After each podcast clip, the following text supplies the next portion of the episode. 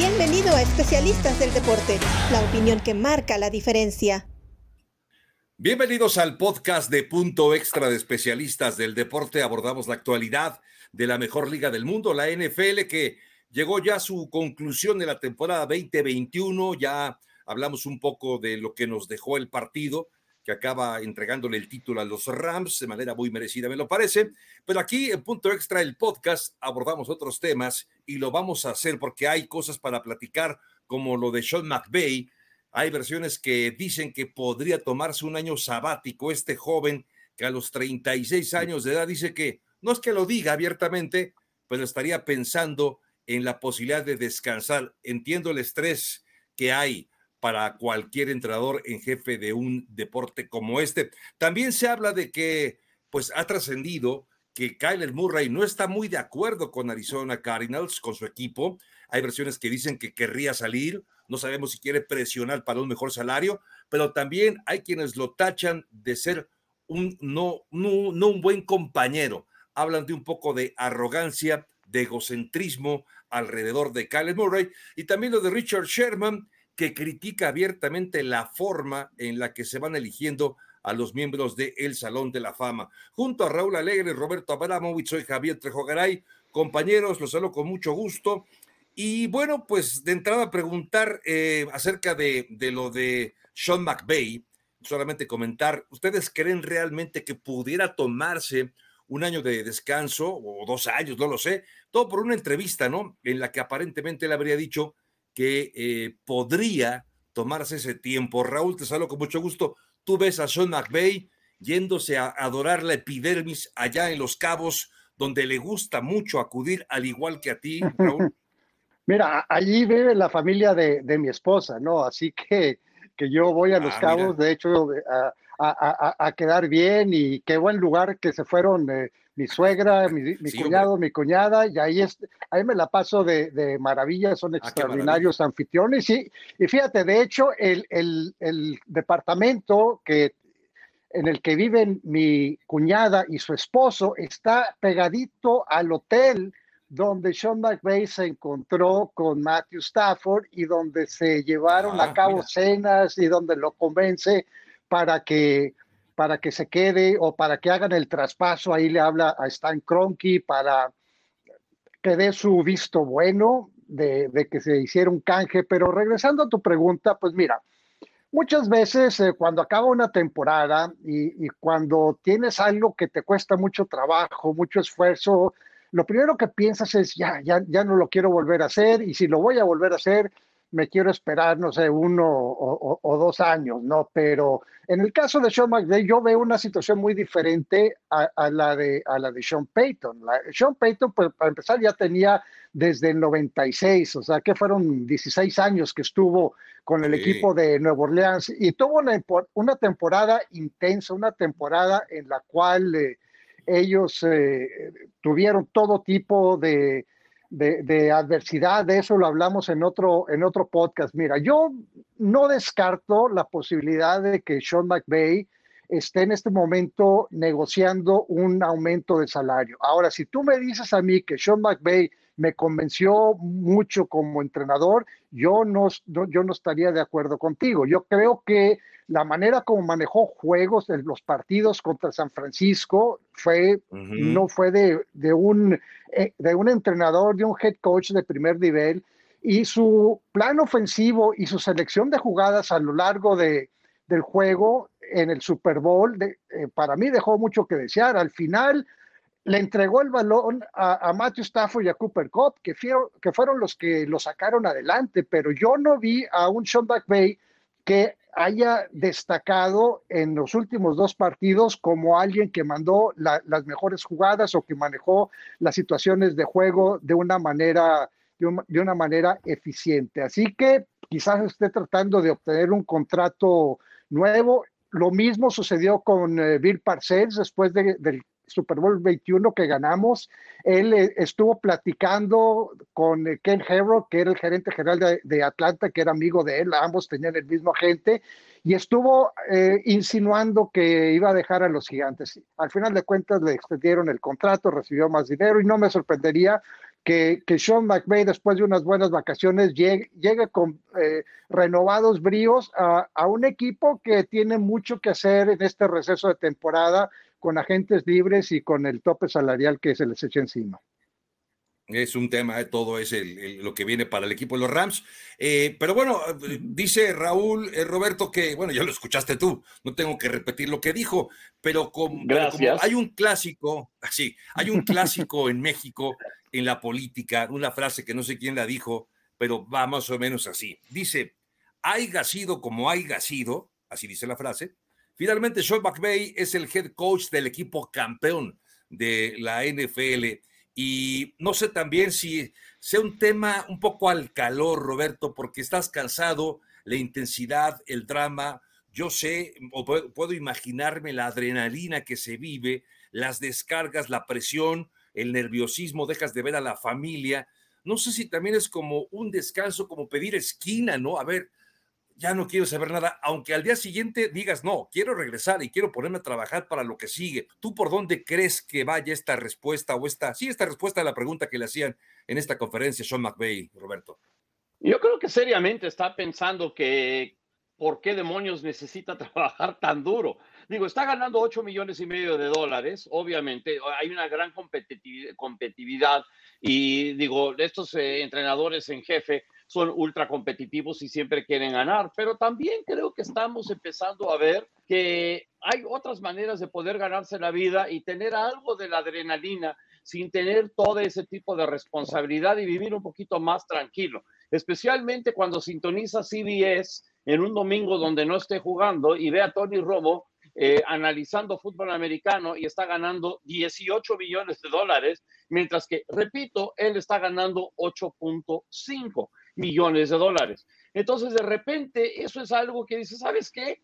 Puedo todavía hacer lo que me gusta, poder analizar fútbol americano, no tener la responsabilidad de tantas decisiones, poder tener una vida mucho, mucho más tranquila y más o menos ganar la misma cantidad de dinero. Y si él opta por eso, realmente no lo culpo. Y aparte, él es una personalidad que caería muy bien en televisión. Me encantaría verlo en televisión y a ver qué tal este, va a ser ahí. Y ahora, no es tan descabellado. Sé que tiene 35 años de edad, pero ¿saben a qué edad se retiró John Madden para ir a la televisión y eso no le fue nada mal? A los 42, no está tan, tan lejos, a los 42 años de edad. Entonces, ¿por qué no? No, mira, digo, eh, sí, Raúl.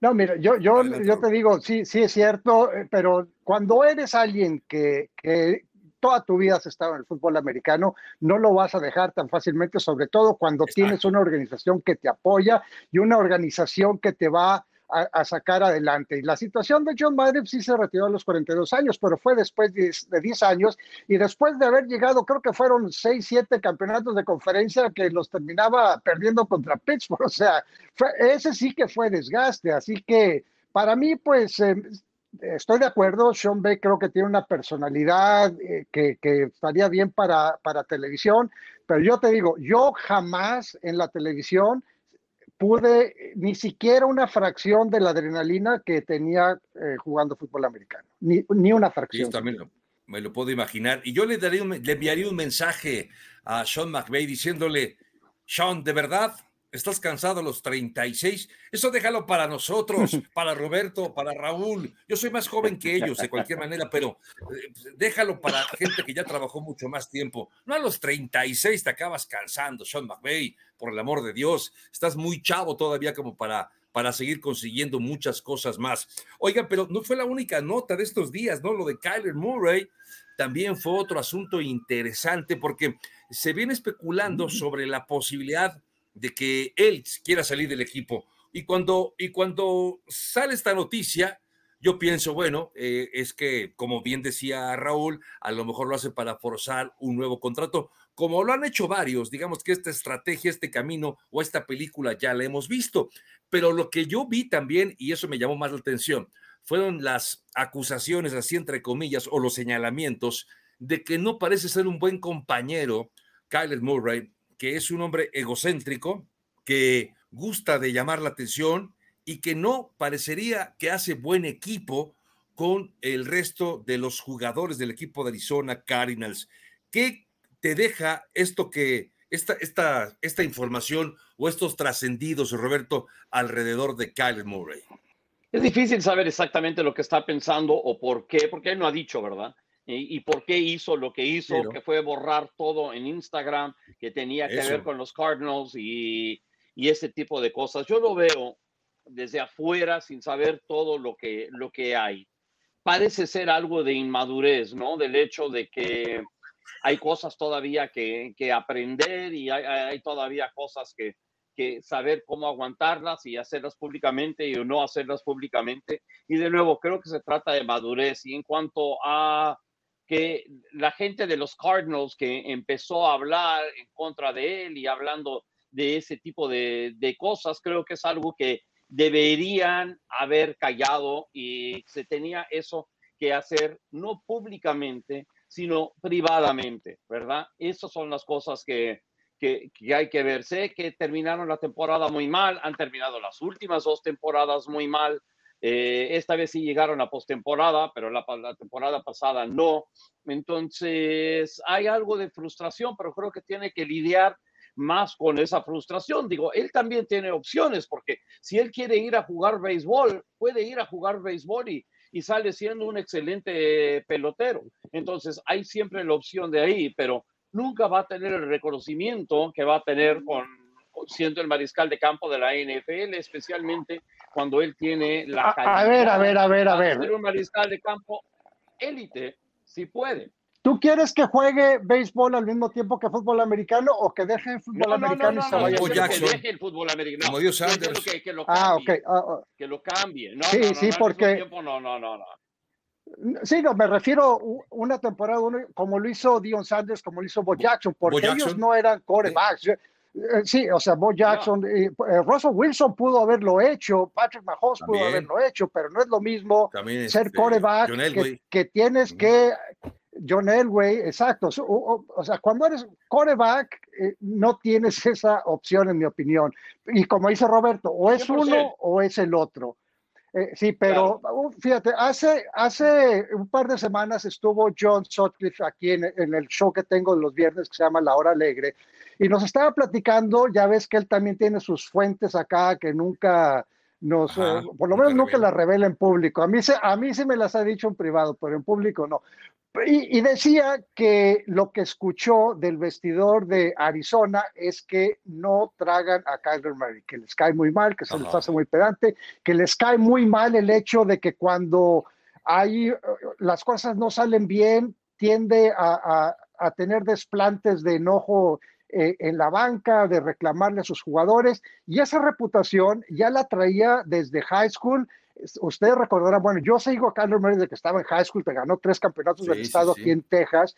En Texas AM se peleó con el entrenador, con Kevin Son, y terminó dejando la universidad, a pesar de que era un jugador delegado. Su papá fue un gran coreback en la Universidad de Texas AM, o sea que es una familia que viene de ahí.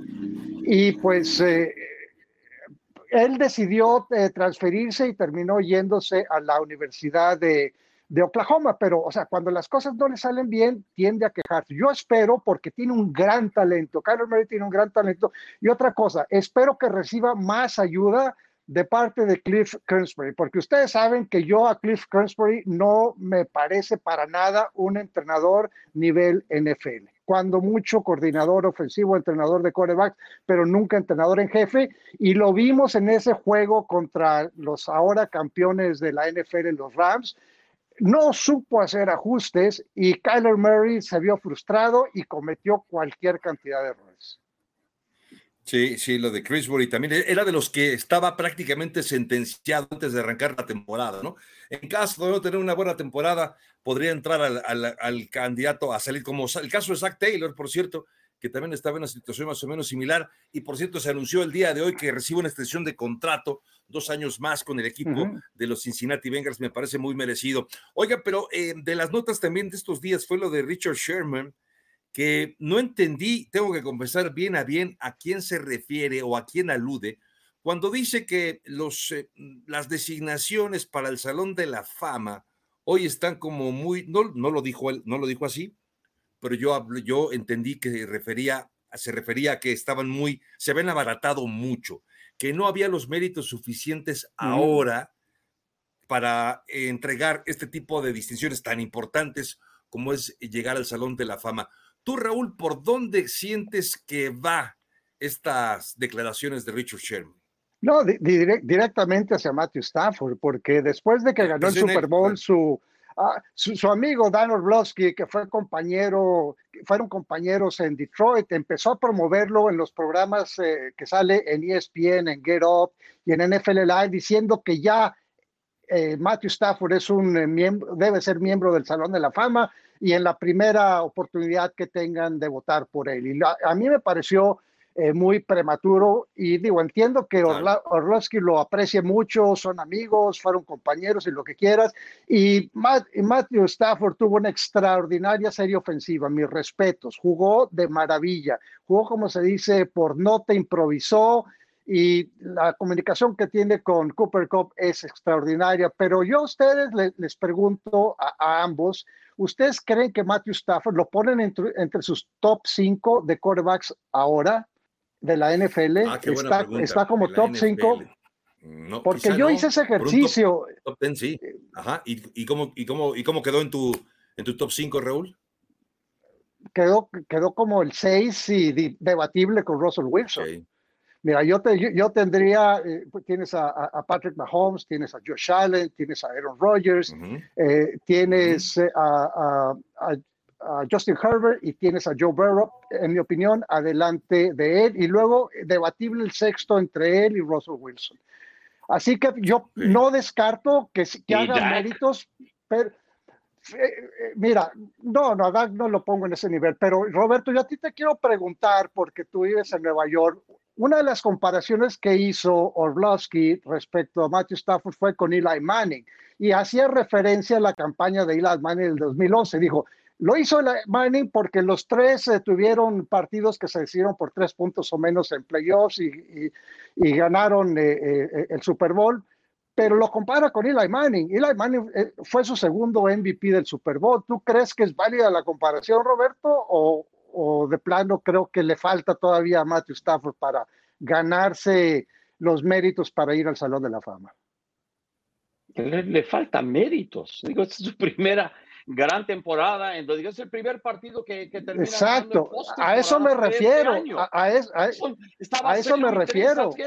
Mira, entendemos, ¿verdad? A eso me refiero. Que el mariscal de campo depende, depende de quienes lo rodean y no solo a la ofensiva, sino a la defensiva también, ¿verdad? Porque el debate con Eli, y Eli tiene dos títulos, dos MVPs, y le ganó a, a, a New England, especialmente al equipo de New England que estaba invicto. ¿ok? Le ganó a uno de los grandes equipos de todos los tiempos, ¿verdad? Y aún así todavía está el debate, porque Eli Manning, si no me acuerdo, que era 115 y 115 o 117, 117, ganó solamente 117, la mitad 117.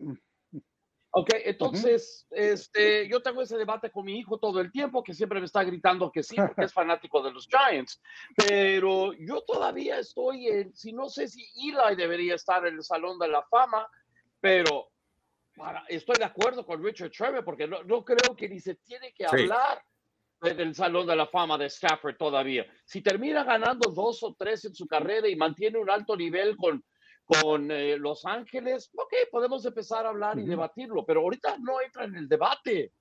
Todavía lo tiene que ver desde afuera.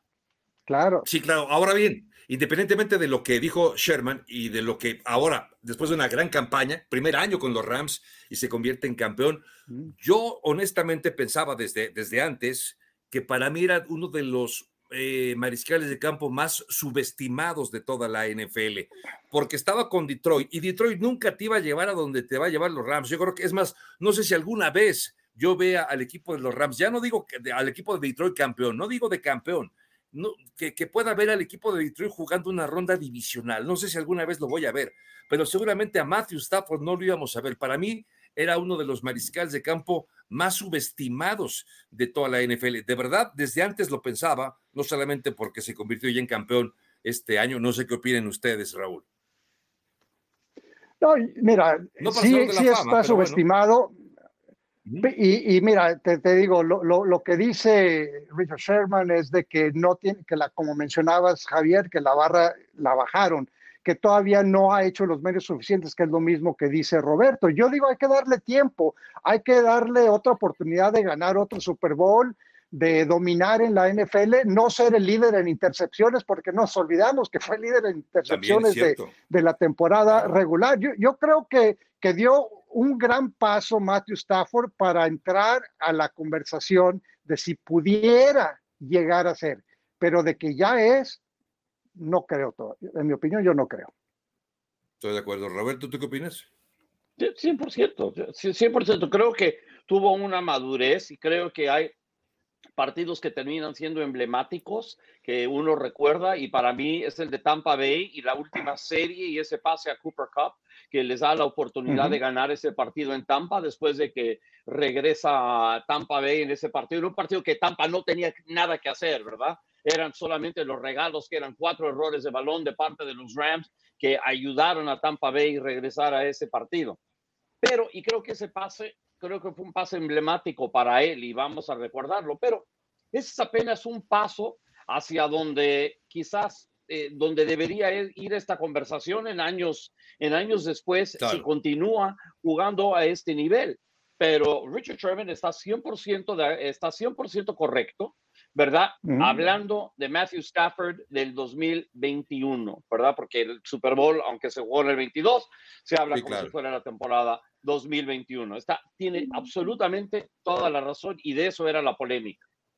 Bueno, pues interesante, pues, y, y, de verdad hay un reto muy interesante para el equipo de los Rams. Ya platicaremos más adelante de eso, de lo que decía Raúl, del tope salarial, de los agentes libres porque viene ahora un reto importante para el actual campeón de la NFL. Por cierto, primera ocasión que gana un equipo de Los Ángeles un, Super Bowl. Ya había ganado Los Ángeles en la década de los 40, incluso en los 50, pero antes de la era del Super Bowl. Ya como Super Bowl, primera ocasión que un equipo de Los Ángeles es campeón de la NFL. Creíble que una ciudad tan importante, eh, pues apenas tenga a un campeón en eh, esta la mejor liga del mundo. Oiga, pues eh, no sé si tengan algo más. Eh, la última y nos vamos, Raúl. Pues no, nada más recordarle a los aficionados que punto extra no se va. Se van muchas producciones de NFL, pero nosotros nos quedamos, estaremos cada miércoles reportando las últimas noticias de la NFL y también seguirá este podcast de punto extra en sus plataformas favoritas porque siempre hay de qué hablar cuando hablamos de la NFL. Roberto Abramowitz, ¿tú con qué, con qué te despides? ¿Ya, ¿Ya eliminamos el Pro Bowl o todavía no? Ya, ya, ya, ya dejemos el Pro Bowl, ya. Ya, ya, ya, ya, ya fue, ya fue. Vi imágenes comparativas. No, vi comparativos, no sé si lo vieron ustedes, de cómo se jugaba antes el Pro Bowl y cómo se jugó ahora, sí, no, bueno, nada que ver, ¿no? Nada que ver la forma de jugar. Nada que ver. Pero no es para criticarlo, ¿eh? La verdad es que entiendo Entiendo lo, complicado del deporte, porque estás a una jugada, como dijo alguna vez Big Ben, dijo que no sabes si la próxima jugada va a ser la última de tu carrera, ¿no? Así de dramático, así que jugar, arriesgar todo en un Pro Bowl. Claro, sí, entonces si lo vas a jugar, no lo juegues. Digo, yo entiendo por qué lo juegan, porque todavía hay, hay 7 millones de gente que por alguna razón no tienen absolutamente nada que hacer con su vida y aprendiendo el canal, que es un rating enorme y por eso existe ese mugre partido, porque a esta altura es un mugre partido. Sí. Me gustó lo de mugre partido. Pues eh, les invitamos pues a seguir la discusión la próxima semana, como ya adelanta Raúl Alegre, seguiremos hablando todo el año de la mejor liga del mundo. En nombre de nuestro productor, el Dedos de Seda, Mago de Oz, por supuesto, de Raúl Alegre, Roberto Abramowitz, soy Javier Trejo Garay. Gracias y hasta la próxima edición de Punto Extra. Visítanos de nuestra página Especialistas del Deporte y nuestras redes sociales, arroba especialistas doble de gracias y hasta la próxima. Somos especialistas del deporte. Tenemos sangre de positivo.